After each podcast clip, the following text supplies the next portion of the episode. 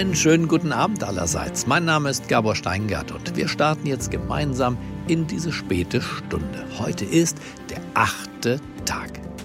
Corona wird die Digitalisierung unseres Lebens nicht erst in ein paar Monaten, Jahren oder weiß der Teufel Jahrzehnten beschleunigen. Nein, die Pandemie und erst recht der damit ja verbundene Lockdown der ersten Wochen hat in vielen Bereichen gar keine andere Wahl gelassen, als es doch mal mit der Digitalisierung zu versuchen. Zumindest doch in kleinen Schritten. Sie wissen schon, die Schulen, der Einzelhandel, wer auch immer irgendeinen Anschluss ans Internet hatte und genutzt hat, dem ging es besser als den anderen.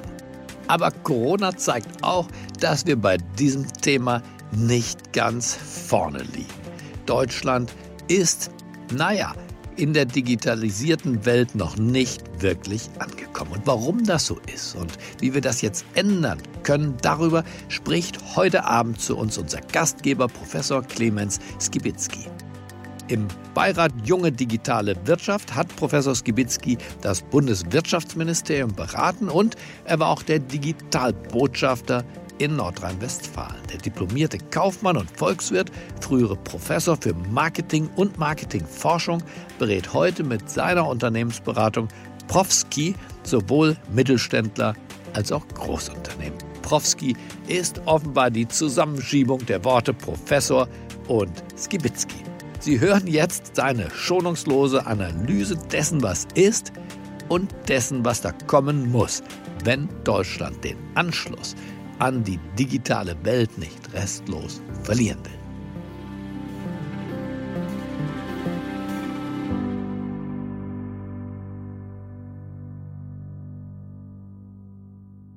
Guten Abend und willkommen bei Der achte Tag. Mein Name ist Clemens Kipitzky. Ich bin ursprünglich Wirtschaftshistoriker und Professor für Marketing und Marktforschung aus Köln. Letzten Jahre verbringe ich jedoch vor allen Dingen damit, Unternehmen beim Management ihrer digitalen Transformation zu unterstützen. Dementsprechend ist mein Thema heute Abend auch, wie man denn Deutschland neu denken kann, um im digital vernetzten Zeitalter durchzustarten. Diese Frage müssen wir uns stellen, da wir gerade vom Industriezeitalter in das digital vernetzte Zeitalter übergehen. In den 15 Jahren, in denen ich mich intensiv mit dem digitalen Strukturwandel befasse, habe ich viel gesehen, was uns hierzulande daran hindert, die Chancen zu ergreifen. Oft sind dies Denkhürden in den Köpfen. Die digitale Transformation braucht also vor allem auch eine mentale Transformation. Zu Beginn direkt ein Tipp eines Wirtschaftshistorikers zur Einordnung von jeweils neuen Entwicklungen. Es hilft enorm, sich vorzustellen, dass man aus der Zukunft auf das Hier und Jetzt einer Zeit zurückschauen könnte.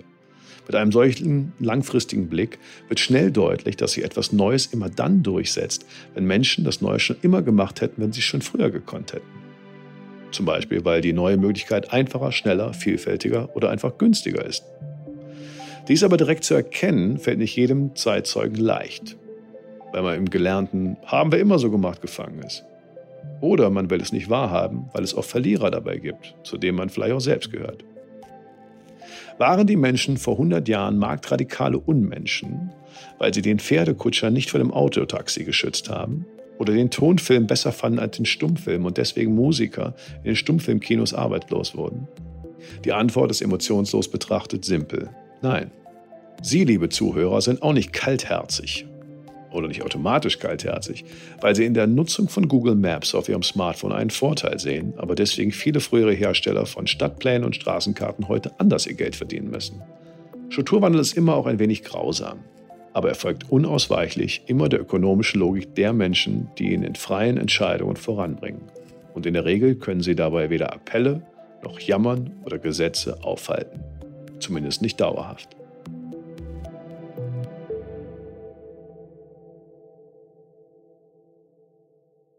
Wenn man sich neu aufstellen will und muss, ist es hilfreich zu wissen, wo man steht. Wenn wir in Deutschland über Digitalisierung sprechen, konzentriert sich die schnell auf die Infrastruktursituation. Gerade hier ist die Analyse jedoch schnell und einfach gemacht.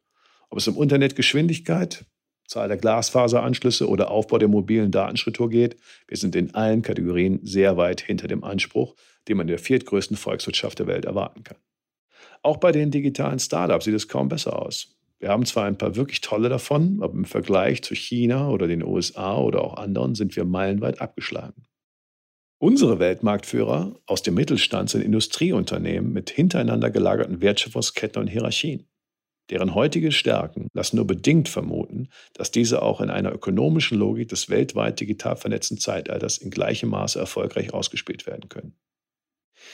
Die digitalen Plattformen, vor allen Dingen aus den USA, haben sich über maximale Bedienerfreundlichkeit und Kundenorientierung bei uns Verbrauchern die Rolle erarbeitet, unser Ansprechpartner für so ziemlich alle Themen zu sein. Aber warum tut sich Deutschland eigentlich so schwer mit dem digitalen Wandel? Zu oft fehlt einfach das Wissen über die Tiefe des Strukturwandels. Aber das ist nicht das einzige Problem. Wie erwähnt, haben wir hierzulande bisher ganz wenige digitale Spitzenspieler, aber dafür viele Unternehmen, die viel zu verlieren haben. Politiker, die Wahlen gewinnen wollen, sehen sich einer Phalanx von Lobbyisten aus der alten Welt gegenüber, die vorgeben, die Arbeitsplätze und Wähler hierzulande zu verteidigen. Derweil entstehen die neuen Jobs anderswo in Ländern, deren Wähler hier keinen Einfluss haben. Mit vielen Besitzstandswaren am Tisch und einer Bevölkerung, von der sich viele schon im Sinkflug in die hoffentlich sichere Rente befinden, lassen sich nur schwerlich zukunftsgerichtete Reformen durchsetzen. Selbst wenn man will und wüsste, was gemacht werden muss. Ein Minister sagte mir einmal beim Feierabendbierchen, Profsky, Sie haben mit allem recht, was Sie sagen, aber wenn ich 15 Sekunden im TV über Rente spreche, bringt mir das mehr Wählerstimmen, als stundenlang mit ein paar digitalen Startups zu reden. Leider wird er da wohl recht haben.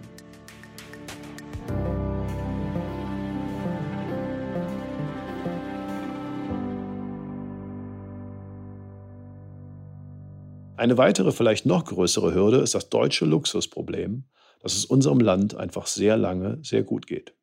Ich sah mich in den letzten Jahren Managern und Politikern gegenüber, die vielleicht das Zukunftsproblem sahen, sich dann mal schnell wieder dem Aber es läuft doch noch hingeben konnten, ohne dass sie dafür kritisiert wurden. Das ist menschlich auch nachvollziehbar. Wer hat denn schon Lust, aus dem Liegestuhl aufzustehen, der so bequem ist, wenn der Champagner noch läuft und die Band noch spielt, nur weil da ein Digitalfuzzi ruft, da ist ein Eisberg. Aber jetzt ist das Coronavirus da. Vielleicht ein heilsamer Schock. Es wäre nötig, auf dem Boden der Tatsachen anzukommen, auch wenn da bekanntlich immer zu wenig Konfetti liegt. Andernfalls warten wir nur, bis die Substanz weiter schmilzt, das macht sie gerade schneller als je zuvor. Ende 2018 braucht es mit Microsoft, Apple und der Google-Mutter Alphabet nur drei US-Konzerne, um gemeinsam an der Börse wertvoller zu sein als alle 30 DAX-Unternehmen zusammen. 2019 schafften Amazon und Microsoft dies schon zu zweit. Und Anfang 2020, noch vor Corona, war Apple alleine mehr wert als die 30 größten deutschen Firmen an der Börse. Den deutschen Autobauern, als dem einzigen Stolz der deutschen Wirtschaft, wird von Investoren immer weniger Zukunft zugetraut. Im Januar 2020 war Tesla an der Börse erstmals mehr wert als Volkswagen. Ende April schafften nicht einmal mehr Daimler, Volkswagen und BMW zusammen, den Marktwert von Tesla zu erreichen. Nachdem der Wecker seit Jahren immer lauter zu hören war, wird er durch Corona jetzt vielleicht unüberhörbar. Denn genau so etwas ist für große Reformen und ein Ende des Weiter so nötig. In der Geschichte waren es oft kollektive Erfahrungen, die aktivierten. Eine, die allen richtig Angst macht oder richtig Neugier erweckt. Im Idealfall beides. Eine solche Erfahrung hatten wir in Deutschland zum Beispiel im Jahre 1806, als Preußen gegen Napoleons Frankreich so krachend unterlag, dass jedem offensichtlich war, dass hier mehr untergegangen war als nur eine Armee. Die Niederlage war so vernichtend, dass sie mit vielen Verlusten an Land, Menschen, Wohlstand und Zukunftsaussichten verbunden war. Das alte feudale Preußen konnte militärisch, ökonomisch und gesellschaftlich nicht mehr mithalten. Die damals neuen Ideen von Adam Smith, wie Länder über Eigenverantwortung, private Eigentumsrechte und mit dezentraler Spezialisierung und Tausch wohlhabend werden, wie vor allen Dingen in England, gepaart mit den individuellen freiheitlichen Ideen der Revolutionäre in Frankreich, den erfolgreichen Unabhängigkeitskämpfern in den USA, wo die Menschen nicht mehr für irgendeinen König oder einen Staat, sondern für sich und ihre Freiheit und ihren Besitz kämpften, waren überlegen. Das war jetzt für jeden sichtbar. In den Köpfen der sogenannten preußischen Reformer, wie die Minister Hardenberg und Stein damals genannt wurden, war dies schon lange gereift. Die Konzepte aber bis zur Niederlage in die Schubladen verbannt worden. Jetzt wurde die Gewerbefreiheit aber eingeführt. Alte Regulierungen wie das Zumpfwesen wurden bedeutungslos. Jetzt konnte jeder im Wettbewerb seine Ideen verfolgen. Gleichzeitig schuf Wilhelm von Humboldt die Grundlage eines leistungsfähigen deutschen Bildungssystems. Dieses brachte bald Ingenieure und Arbeiter hervor, die Preußen und Deutschland von einem armen Agrarbilliglohnland zur zweitgrößten Industrienation der damaligen Welt aufstiegen ließ. Ohne die Krise und ohne die Reform wäre dies wohl nicht geschehen. Eine zweite kollektive Niederlageerfahrung war das Ende des Zweiten Weltkriegs. Wieder sah wirklich jeder, dass man militärisch, gesellschaftlich und auch wirtschaftlich verloren hatte. Wenn alle auf Trümmern stehen, redet keiner über Umverteilung, sondern eben darüber, wie man neuen Wohlstand erwirtschaftet. Das Auferstehen aus Ruinen. Propagiert wurde dies im Text der Hymne der DDR, aber geschafft wurde es in der Bundesrepublik. Hier wurden die Pläne der ordnungspolitischen Vordenker aus den Universitäten in Freiburg und Köln von den politischen Gesichtern wie Ludwig Erhard ausgepackt und umgesetzt. Mit der Währungsreform 1948 in den Westzonen wurden die Preise freigegeben. Die Läden füllten sich schnell, die Produktion kam in Gang, die Arbeitslosenzahl sank schnell und das, was wir heute als Wirtschaftswunder bezeichnen, ließ die Welt nur staunen. Weniger Staat und mehr Markt brachten im Westen die Erfolge sodass die Parteien ihre anfänglichen Reste sozialistischer Träumereien hinter die Mauer der DDR warfen. Die Marktwirtschaft war so leistungsfähig, dass sie mit ihren Erfolgen hinterher einen starken Sozialstaat finanzieren konnte. Nach der kollektiven Niederlage kam die kollektive motivierende Erfahrung, eben die der sozialen Marktwirtschaft.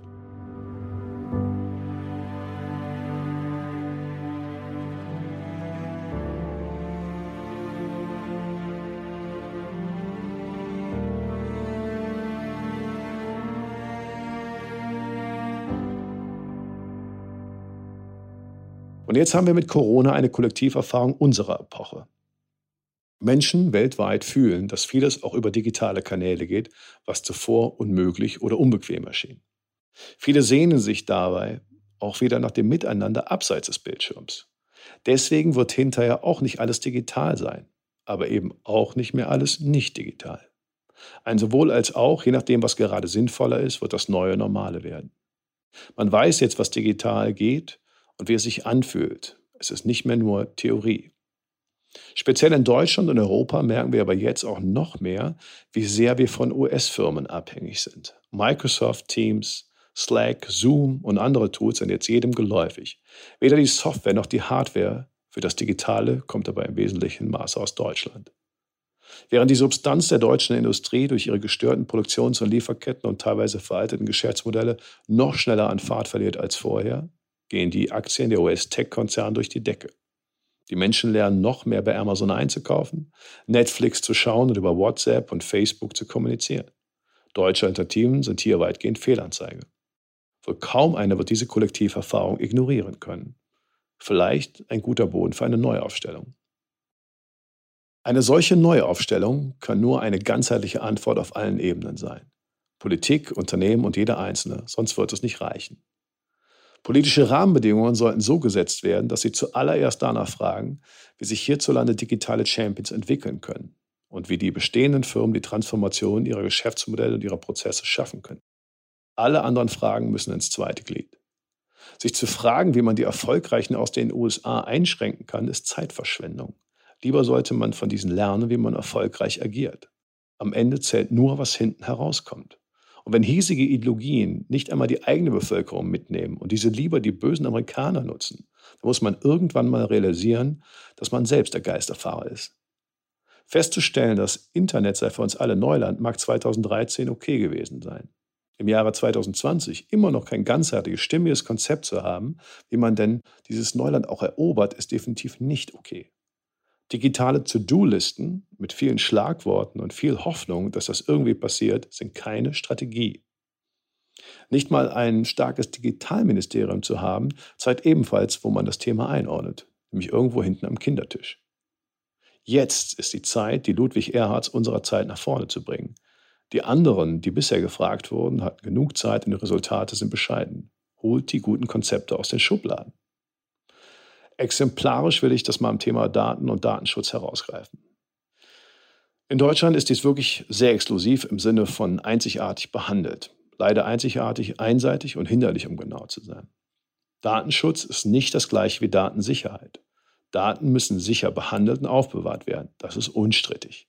Datenschutz ist in Deutschland aber vor allem vom Gedanken der Datensparsamkeit geprägt, der durch die Datenschutzgrundverordnung auf ganz Europa ausgeweitet wurde. Und hier muss man differenzierter hinschauen. Wir alle hinterlassen wie noch nie zuvor Daten. Jede Google-Suche, jeder Webseitenklick, jedes Gefällt mir bei Facebook, jedes Video bei YouTube und das ständige Senden von Standortdaten unserer Smartphones sowieso. Alle hinterlassen überall Daten. Die mit diesen Daten mögliche Markt- und Kundenkenntnis ist der entscheidende Schlüsselfaktor für Wettbewerbsfähigkeit des digital vernetzten Zeitalters. Es ist die unglaublichste Echtzeitmarktforschung, die wir je hatten. Was ich vor 15 Jahren in meinen Marktforschungsvorlesungen gelehrt habe, war im Vergleich dazu reines Kaffeesatzlesen. Die deutsche Datenschutzdenke richtet sich jedoch vor allem an den Risiken aus, nicht an den Chancen. Eine ausgewogene Risikonutzenabschätzung wäre hilfreicher. Sie steigen ja auch in ein Auto, obwohl sie theoretisch einen Unfall haben können. Ähnlich sollte es beim Thema Daten sein. Unaufgeregt festgestellt heißt dies, Daten und damit Marktkenntnis können missbraucht werden. Und das muss verhindert werden.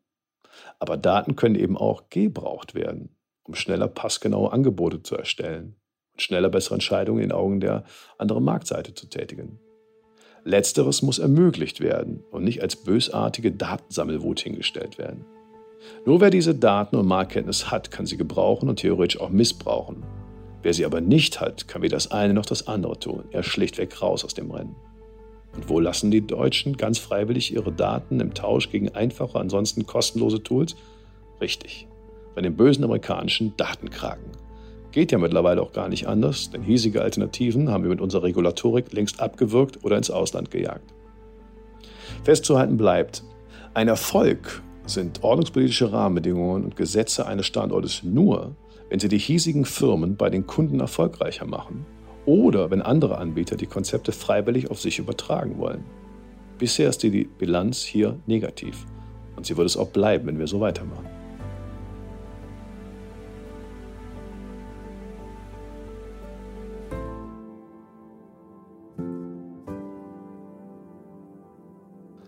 Was wir in Unternehmen wie auch der Politik angesichts der bisherigen Resultate brauchen, ist neue Kompetenz und die Einsicht in die Grenzen der eigenen bisherigen Fähigkeiten und Sichtweisen. So wie gerade Virologen wegen Corona auf einmal entscheidenden Einfluss bekommen, brauchen wir Fachleute für den digitalen Wandel überall. Die sind aber nicht unbedingt diejenigen, die wir immer schon gefragt haben. Die sind im Zweifel genauso alt im Denken wie wir. Es gehören in großer Zahl Menschen nicht nur digital draufschreiben, sondern wirklich neuen Rahmenbedingungen verstehen, selbst fühlen und vorleben in die Gremien der Politik und in die Geschäftsführung und Aufsichtsräte der Unternehmen. Ich sehe die heute nur sehr vereinzelt, leider. Die Verdienste von früher in allen Ehren, aber jetzt geht es wirklich darum, die Zukunft zu erobern. Wenn Weiterführungsetagen und der Berater in altem Denken gefangen sind, läuft uns die Zeit weg, so wie seit langen Jahren. Mir fällt da stellvertretend immer ein Vorstandsvorsitzender eines deutschen Automobilherstellers ein, der in einem Interview im Jahre 2015 meinte, die Quartalsverluste des US-Unternehmens Tesla seien genug Anlass, dieses Startup bewusst zu ignorieren. Ignorieren, meint er. Ich weiß nichts über Tesla, bekräftigte er im Interview angesichts der Verlust- und Produktionszahlen des Unternehmens. Haben Sie gestern die Zeitung gelesen, meinte er. Dazu kann ich nur sagen, es mag sein, dass Tesla noch nicht viel verdient und damals erst recht nicht. Aber was hinderte denn bitte damals daran, sich damit zu beschäftigen, wie Tesla direkt nach der Vorstellung des damals neuen Tesla 3 in nur einer Woche praktisch ohne einen Cent für klassische Werbung auszugeben, 325.000 Vorbestellungen mit je 1000 Dollar Anzahlung bekommen konnte. Für solche Fragen und Lernen, welche neuen Wege es im digitalen Zeitalter gibt, dafür wäre damals Zeit gewesen. Aber es kam wohl keinem in den Sinn. Zukunft wird auch im Neuland bekanntlich aus Mut gemacht. Und Hochmut kommt wie immer vor dem Fall. Erst recht, wenn es ins Neuland geht.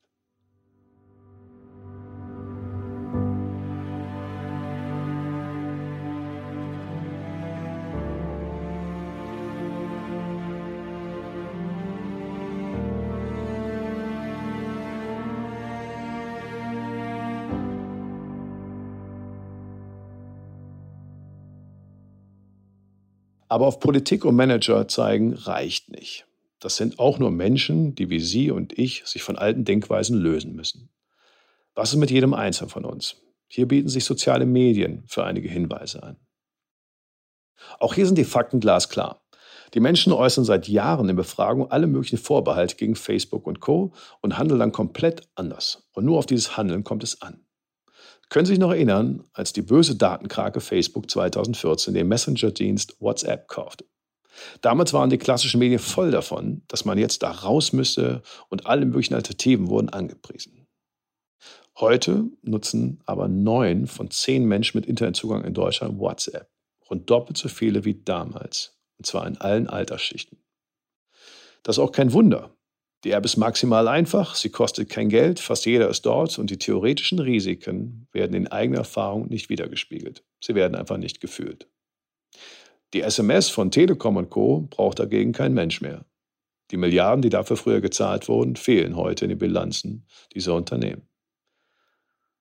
Menschen machen in allen Kanälen sozialer Medien aber eigentlich nur das, was sie immer schon gemacht haben.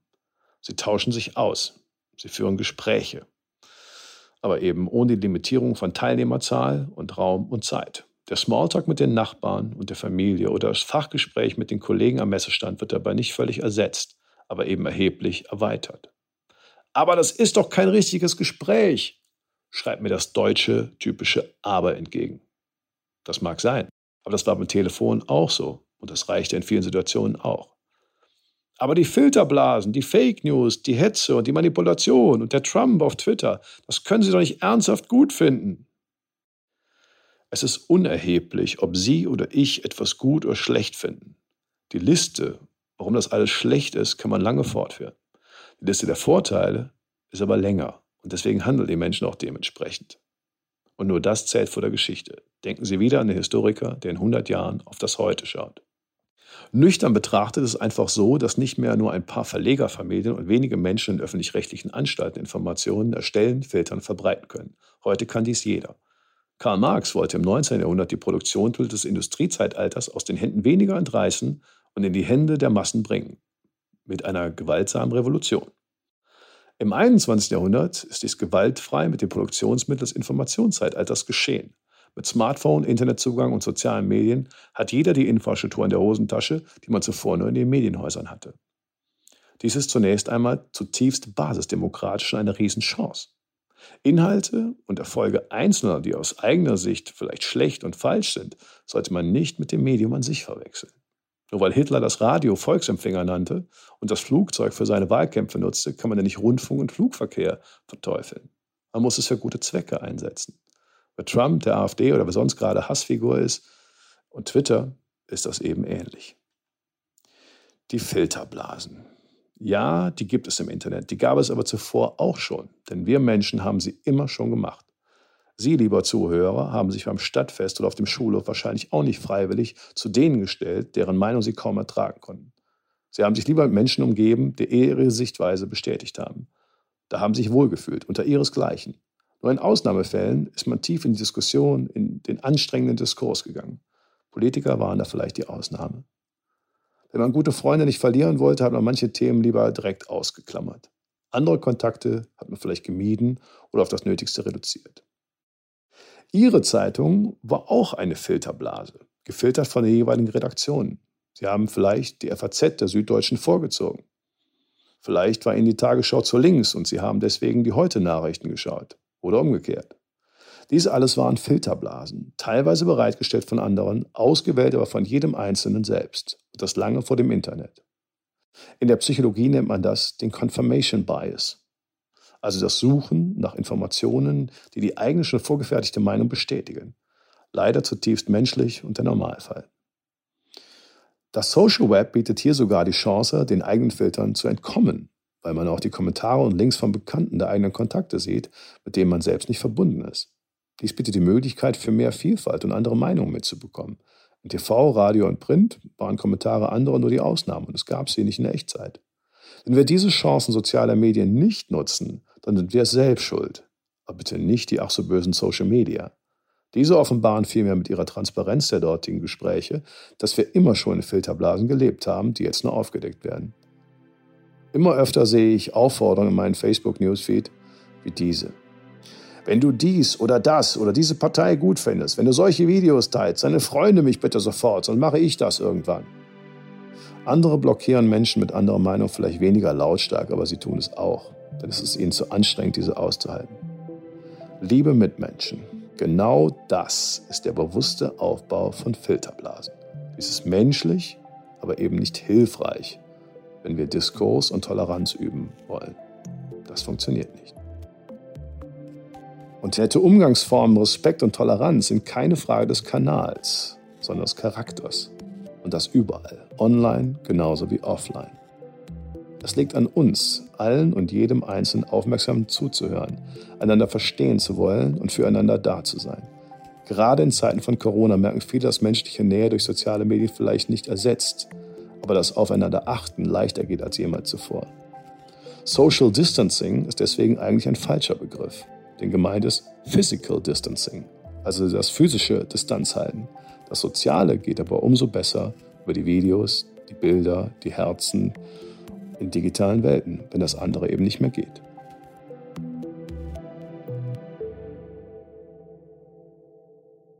Mein Wunsch zum Abschluss des achten Tages.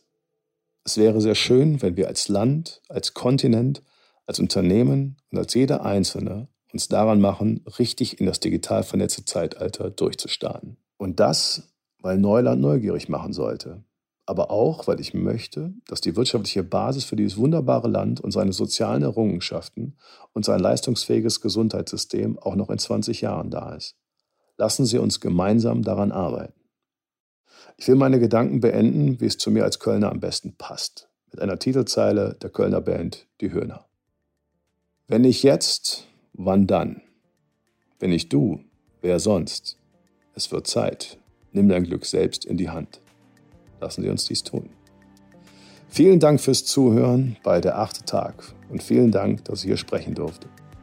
Wenn Sie Lust auf mehr haben, vernetzen Sie sich gerne digital mit mir. Sie finden mich so ziemlich überall, wo es Internet gibt. Ihr Profsky.